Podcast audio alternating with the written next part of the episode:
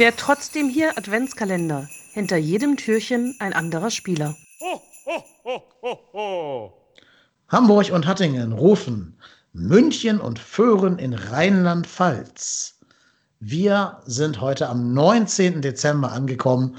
In fünf Tagen ist schon Weihnachten und vermutlich befindet sich Deutschland im Lockdown. Ich weiß es nicht, weil wir nehmen am 11. auf und da gibt es nur Gespräche zum Lockdown, aber noch keinen Lockdown. Ihr, liebe Hörerinnen und Hörer, wisst zu dem Zeitpunkt, wo ihr das hört, schon mehr als wir. Und die erste Frage, die euch jetzt stellt, ist, welcher unserer Spieler ist denn in München geboren, den wir noch nicht besprochen haben? Hm. Benno Schmitz hatten wir ja schon. Ähm, haben wir noch einen anderen Spieler aus München? Die Antwort ist ja, haben wir, aber nicht der, von dem ihr es vielleicht auf ersten Anhieb erwarten würdet, weil ihr ihn bestimmt als Holländer abgespeichert habt. Aber er ist tatsächlich gebürtiger Münchner. Und du darfst jetzt auflösen, Marco. Von wem rede ich hier? Von Kingsley Isibue. Genau, ich wollte nur den Namen nicht sagen müssen. ich habe es mir gedacht. Ich habe es mir gedacht. Ich habe gedacht, ach, jetzt darf ich in die Falle tappen, dass ich den vielleicht gleich falsch ausspreche. Ganz genau. Ich würde auch wetten, es, es ist immer falsch, was wir sagen, egal wie wir es sagen. Ähm, ich habe mich echt bemüht, mal ein paar Interviews zu hören, wo er seinen eigenen Namen ausspricht. Aber er sagt das halt so schnell, dass ich es auch nicht schaffe, das zu hören. Wir bleiben bei Easy, oder? Easy ja, King. ja, Easy, genau. Ja, ja. Easy. Ja. ja, der Kingsley Easy. Ähm, huh, Spieler, über den es viel zu reden gibt, würde ich mal sagen. Ja. Er, ja. Er hat ja eigentlich alle Anlagen, um ein richtig, richtig guter Spieler zu sein. Ne? Er ist groß, athletisch, super, super schnell. Ich glaube, ist heute der schnellste Spieler bei uns im Kader. Ähm, scheint ja auch ein sehr sympathischer, witziger Typ zu sein, um den man gerne herum ist, der die Mannschaft so als Typ bereichern kann. Aber, ja, er ist halt leider auch als Bruder Leichtfuß verschrien ja. bei uns, ne? Ja. Ja, leider äh, hat man das Gefühl, dass es da jetzt auch nicht signifikant besser wird. Ähm, ja, schwierig also schwierig. Ich ähm, weiß auch nicht.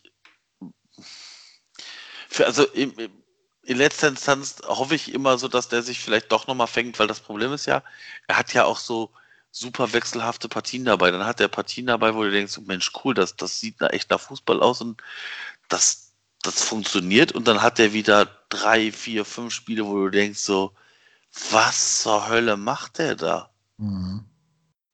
Ja, ich habe das Gefühl, bei ihm läuft da ganz viel auf der psychischen Schiene ab. Also ja. ich, ich habe das Gefühl, wenn der, also der ist jetzt natürlich in so einer Phase, wo alle ganz genau hingucken, wenn der kommt, wenn der irgendwie im Strafraum in den Zweikampf geht und so. Und ich glaube, damit kommt er nicht gut zurecht mit diesem, dieser Art von Druck. Ich glaube, mhm. da ist er vielleicht ein bisschen zu sensibel für, was ich ja durchaus positiv finde, wenn Menschen sensibel sind, auch im Profifußball. Aber man sieht halt auch, da ist vielleicht so ein Marius Wolf, der sich vielleicht nicht den ganz großen Kopf macht, im Moment einfach psychisch auch ein Stück weiter als er, auch so von der ganzen, von der ganzen Körpersprache, der Galligkeit her und so. Da hat ihm der, der Marius Wolf doch schon den Rang abgelaufen. Ja. Ja, ja, also vielleicht reicht es dann in letzter Instanz auch nicht für Bundesliga-Fußball. Das ähm, vermag ich aktuell noch nicht so einzuschätzen, aber ich glaube, auf, auf eine Spielzeit gesehen hat er doch leider dann mehr schlechtere als gute Spiele und das ist natürlich für so einen für so einen Verein wie den ersten FC Köln halt gefährlich, wenn du halt immer wieder durch einzelne Fehler dann auch Spiele verlieren kannst. Also wir mhm. sind nicht der erste, wir sind nicht Bayern München oder Borussia Dortmund, die halt mal vier Tore schießen können. Da kannst du die einen Lapsus hinten mal leisten. Ähm, bei uns sind diese Dinger halt direkt immer können sehr gut, sehr schnell spielentscheidend sein, weil wir halt in der Regel nicht vier Tore machen. Hm. Ja, das stimmt. Und ja, tut mir immer auch so leid, wenn er einen Fehler gemacht hat. Ne? Immer diese ganz, ja. ganz traurige Körpersprache dann, ne? so Kopf hängen, Schulter hängen lassen, wie er vom Platz trabt, wenn ihn dann Markus Gistol runternehmen muss, weil er gelb-rot gefällt ist oder weil er schon gelb-rot gesehen hat oder so. Tut ihm immer sehr leid, der Junge, weil das ist ja schon so einer, den willst du ja auch in den Arm nehmen und sagen, hier komm, alles wird gut. Vielleicht nochmal irgendwo in einer anderen niedrigeren Liga versuchen oder so. Ja, schade, ne? Ich weiß, dass ja uns angekündigt wurde von Jörg Schmatke, mit den Worten, äh, oder von Armin Fee war es. Armin Fee, ja. Ja, meine ich ja, Armin Fee. Der andere Lebemann, ähm, mit den Worten, dass unsere Rechtsverteidigerposition auf Jahre hinaus geschlossen ja. wäre. Das muss man leider sagen, ist nicht der Fall. Nee, nee. Ähm, noch nicht. Wie gesagt, vielleicht findet er noch auch noch mal so diesen Turnback und, und kann sich da vielleicht doch noch mal auf ein anderes Niveau bringen. Ähm, ich bin da skeptisch, ehrlicherweise. Ähm, aber gesagt, vielleicht schafft er es ja doch noch mal. Ja, wäre ja an sich ein typischer Gistol-Spieler eigentlich, ne? Ja. So als, als Rechtsverteidiger hinter in diesem Gistol-System, hinter Marius Wolf, der offensiv spielt, ähm, könnte eine gute rechte Seite bilden in diesem Gistol-Überfall-Fußball. Aber dazu müsste er natürlich erstmal hinten seine Leistung stabilisiert kriegen. Was ja auch schade war, er hat ja dieses, dieses sehr gute Spiel unter Achim Bayerlorzer gemacht gegen Dortmund, wo wir ihn alle gefeiert haben. Aber selbst in dem Spiel hat er am Ende dann den entscheidenden Fehler gemacht, der zum Gegentor dann geführt hat, unterm Strich. Also insofern, ja. ja, selbst da konnte er kein ganz großes Selbstvertrauen dann rausziehen aus diesem Spiel, weil es leider nicht gereicht hat. Ja, und jetzt in diesem, dieser Aufbruchsphase, wo alles gut läuft oder lief, ähm, war er auch kein Teil mehr. Hat nur noch ein paar Minuten gegen Dortmund bekommen. Ja. Ich muss auch sagen, das ist jetzt ein bisschen fies, aber ich verrate es jetzt trotzdem. Ich habe das Spiel zusammen mit dem P-Rod geguckt hier äh, auf meinem Couch, meiner Sofa. Nee, auf meiner Couch, auf meinem Sofa. So ist es richtig. Ähm, und als er eingewechselt wurde, haben wir beide gesagt, Strafraumverbot. Bitte, bitte gehen nicht in den Strafraum, weil wir alle so ein bisschen geahnt haben, was hätte passieren können. Ist ja nicht so gekommen, aber allein, dass wir beide das denken, ist dann ja schon ein schlechtes Zeichen. Ja, ja also die, ich glaube, das ist halt einfach so. Ähm, das ist natürlich, ist natürlich auch nicht schön, aber ja, das habe ich aber auch, also ich, ich habe auch jedes Mal, wenn der Ball irgendwie auf Horn zurückgeht, denke ich mir auch jedes Mal, uiuiuiuiui. ja. ähm, ne, also das ist äh, bei Easy auch nicht viel anders. Oder wenn, weiß ich nicht, als wir gegen Dortmund gespielt haben und Haaland hatte den Ball, habe ich auch immer gedacht, uiuiui, stellt den bitte ganz schnell zu. Also ich meine, das habe ich ja nicht nur bei eigenen Spielern, sondern das manchmal sieht man das ja auch kommen. Ja, ja, total. Ich hoffe ja auch, dass er da noch irgendwie rauskommt. Also, dass wir ihn nicht jetzt direkt wieder zurück nach Holland schicken nach zwei Saisons, sondern ja, vielleicht findet er die Spur zurück. Kann ja auch sein, wenn es in der Mannschaft jetzt ein bisschen besser läuft, ja. dass es dann auch bei ihm besser läuft. Würde mich auf jeden Fall freuen für ihn. Weil ich, ist ja, scheint ja auch so ein netter Typ zu sein. Ja, eben. Du siehst ja auch in dieser 24-7-Doku. Er ist ja. ja. so der, der die Kamera auch, also den die Kamera auch sucht. Und der scheint ja wirklich so, so ein Spaßvogel zu sein. Witzige Type. Ähm, ja, bestimmt gut für die Mannschaft so intern, aber leider noch nicht da, dass er wirklich 34 Bundesligaspiele ohne große Aussetzer spielen könnte. Mhm. Ja, leider. Ja.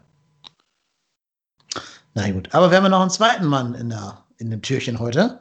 Ähm, andere Position als Easyboy, aber ähnliche Grundgeschwindigkeit und geboren in Föhren in Rheinland-Pfalz und hat einen ungleich leichteren Namen für unsere beiden Zungen, um sie auszusprechen. Die Rede ist von, von Jan Thielmann. Ja. Den Namen sage ich selber, weil das kann ich. So. Ja, und ich dich nicht für outsourcen. Jetzt muss man ja auch sagen, Jan Thielmann, wir können ihm hier nochmal nachträglich zum ersten Bundesligator gratulieren gegen Wolfsburg. Ja, vermutlich zum Führerschein. alles, alles auf einmal. Ja, das weiß ich, das, das weiß ich nicht. Da nicht. könnte, könnte, aber könnte sein, ja. Ja. Ja, also war ja immer auch einer der Spieler, wo man denkt, der gedacht hat, so, okay, schafft der halt es auf diese, auf diese, auf diesen nächsten, auf dieses nächste Level zu kommen und ich finde, das hat er aktuell bewiesen, dass er es schafft. Ja, total. Also gegen, gegen Wolfsburg der absolute Unterschiedsspieler für uns. Ja. Zu unseren Gunsten. Ähm, da muss man schon sagen. Auch gegen Dortmund schon stark vorher, aber da hat er nach der 70. ziemlich stark abgebaut. Aber jetzt in Wolfsburg über 90 Minuten offensiv wie defensiv eine wirklich großartige Leistung gezeigt. Wir hoffen, dass, wenn ihr das hört, hat er auch gegen Mainz und gegen Leverkusen eine gute Leistung gespielt. Gezeigt, das wissen wir aber noch nicht, wird man sehen. Ähm, ja, auf jeden Fall eine Bereicherung in der Form. Und ich finde, er hat auch körperlich unheimlich viel drauf geschafft gegenüber seiner Debütsaison. Ja, Das stimmt. Das stimmt. Also das ist, ähm, ich, ich, ich habe auch so das Gefühl, dass Jan Thielmann jetzt in der Bundesliga angekommen ist. Ja. Ähm, gegen, gegen Wolfsburg war das zweimal, dass so ein langer Ball von Timo Horn tatsächlich Richtung eigener Spieler gekommen ist. Ähm, und Jan Thielmann den so aus der Luft annimmt und direkt verarbeitet, also direkt Ja. mit dem Ball am Fuß weiterläuft. Und nicht einmal, sondern wirklich zweimal. Und da denke ich mir so, Alter, das ist jetzt halt nicht einfach nur Glück, sondern äh, das ist wirklich wahrscheinlich schon gewollt.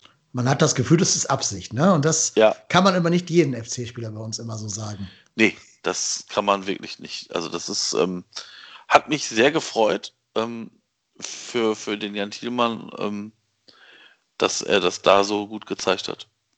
Genau. Scheint ja auch von dieser Systemumstellung profitiert zu haben, hin zu diesem 5-3-2, das immer, was immer wieder gerade spielen, kann ja keiner so genau bezeichnen, weil er da mit Duda und mit Wolf auch ein bisschen spielen kann in vorderster Linie, ähm, wenn der Wolf aufrückt. Ja, also tut ihm gut, tut uns gut als, als FC. Ja, Ja. guter Junge. Also wir können nur hoffen, dass der, dass sich die, die Karrierekurve so fortsetzt, wie sie bis jetzt geht. Ja, das wäre schon sehr, sehr schön. Ja, ich glaube, mehr müssen wir über ihn noch gar nicht sagen, weil hat noch alles vor sich. Ähm, es gibt in dieser FC-Doku eine Folge, Folge 3, die heißt Ein Tag mit Jan Thielmann. Ich habe sie noch nicht gesehen, deswegen keine Ahnung, was da so zu sehen sein wird. Die werde ich mir noch anschauen müssen. Aber ich bewundere ihn schon, dass er es schafft, Profifußballer zu sein, neben dem Abitur. Ja, Also ich Ja, weiß ja, was meine Abiturienten gerade leisten müssen. Ähm, und die haben nebenbei nicht noch einen Fulltime-Job als Profifußballer mit Auswärtsfahrten und wahrscheinlich auch irgendwelchen U-Länderspielen. Weiß ich, weiß, weiß ich gar nicht. Ist der in einer U-Mannschaft vom DFB? Bestimmt. ich glaube, ich glaube jetzt bei den letzten war er nicht dabei. Ich glaube, hat aber auch damit zu tun, dass die U-Mannschaften ja auch nicht mehr spielen. Die also bis auf 21er die spielt, glaube ich, noch, ne? Genau, die U21er, weil sie halt eine äh, EM haben. Ich glaube Ja. EM, ne? Ja, ja, Ja, ja. und ich glaube U18 und so und U17, die sind ja gar nicht mehr. Das stimmt. Also ich meine, die, die spielen ja auch keine äh, A-Jugend-Bundesliga mehr und sowas. Nee, genau, ja. Da ist ja die, die Bundesliga, äh, Quatsch, die, die äh, äh, Regionalliga West, die einzige, die noch spielt. Und da könnte er sogar auch noch spielen, wenn er wollte. Genau, richtig. Ja. Ja, wobei ich da glaube, dass er sich da schon auf ein anderes Level gehoben hat. Ja, ich denke auch, also natürlich muss er Abitur machen, klar. Das, äh, da muss ich jetzt mal als Lehrer sprechen. Mach Abitur, lieber Jan Thiermann. Aber wenn er sich nicht ganz doof anstellt, kann das ja im Profifußball zu was bringen. Und dann hat er da auf jeden Fall schon mal ausgesorgt für sein Leben. Ja. Ja, das, das denke ich auch. Also wie gesagt, macht auch auf mich einen wirklich guten Eindruck. Ähm, nach, nachdem er letztes Jahr ja gegen Leverkusen reingeworfen ist, hatte ich dann, hat, hat man einmal diese Delle gesehen, die diese Jugendspieler meistens ja haben. Ähm, aber das fand ich auch völlig nachvollziehbar. Also das fand ich auch völlig okay, dass die Spieler dann auch mal merken, okay, ich schaffe halt nicht, äh, äh, es immer so zu hinzukriegen, dass ich dann halt immer auf vollem Niveau spielen kann und auch vielleicht mal schlechtere Spiele haben. Aber wie gesagt, hat sich jetzt in den beiden Spielen wirklich auch zusammen mit André Duda da gezeigt, dass er das wirklich super hinkriegt. Ja, und ich glaube, er hat mit Gistol eben exakt den richtigen Trainer. Ja, Weil ich, ich würde auch behaupten, er hätte unter keinem anderen Bundesliga-Trainer so viele Spiele gemacht wie jetzt schon unter Markus Gistol. Bis jetzt, Ja. zum jetzigen Stand seiner Ausbildung. ja, das stimmt. Ne, also, das kann man ja bei aller Kritik an Gistol, die wir so haben und hatten, kann man ihm ja nicht vorwerfen, dass er nicht treu wäre gegenüber seinen Jugendspielern, wenn die einmal Leistung gezeigt haben.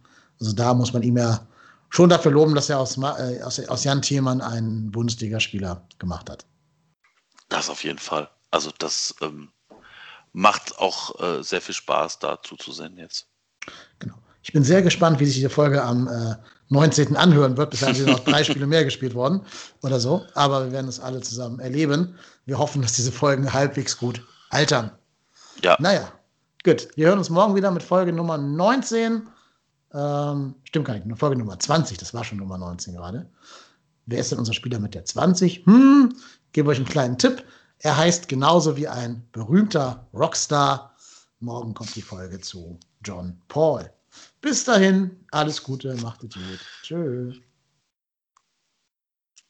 Willst du auch noch Tschüss sagen? Tschüss. Achso, Ja, ja, ich auch. Tschüss. Ja, tschüss. mir. tschüss. Bis morgen. Tschüss. Tschüss. Tschüss. tschüss. Das war der trotzdem hier Adventskalender. Heute. Morgen machen wir wieder ein neues Türchen auf. Bleibt gesund. ho, ho, ho, ho, ho.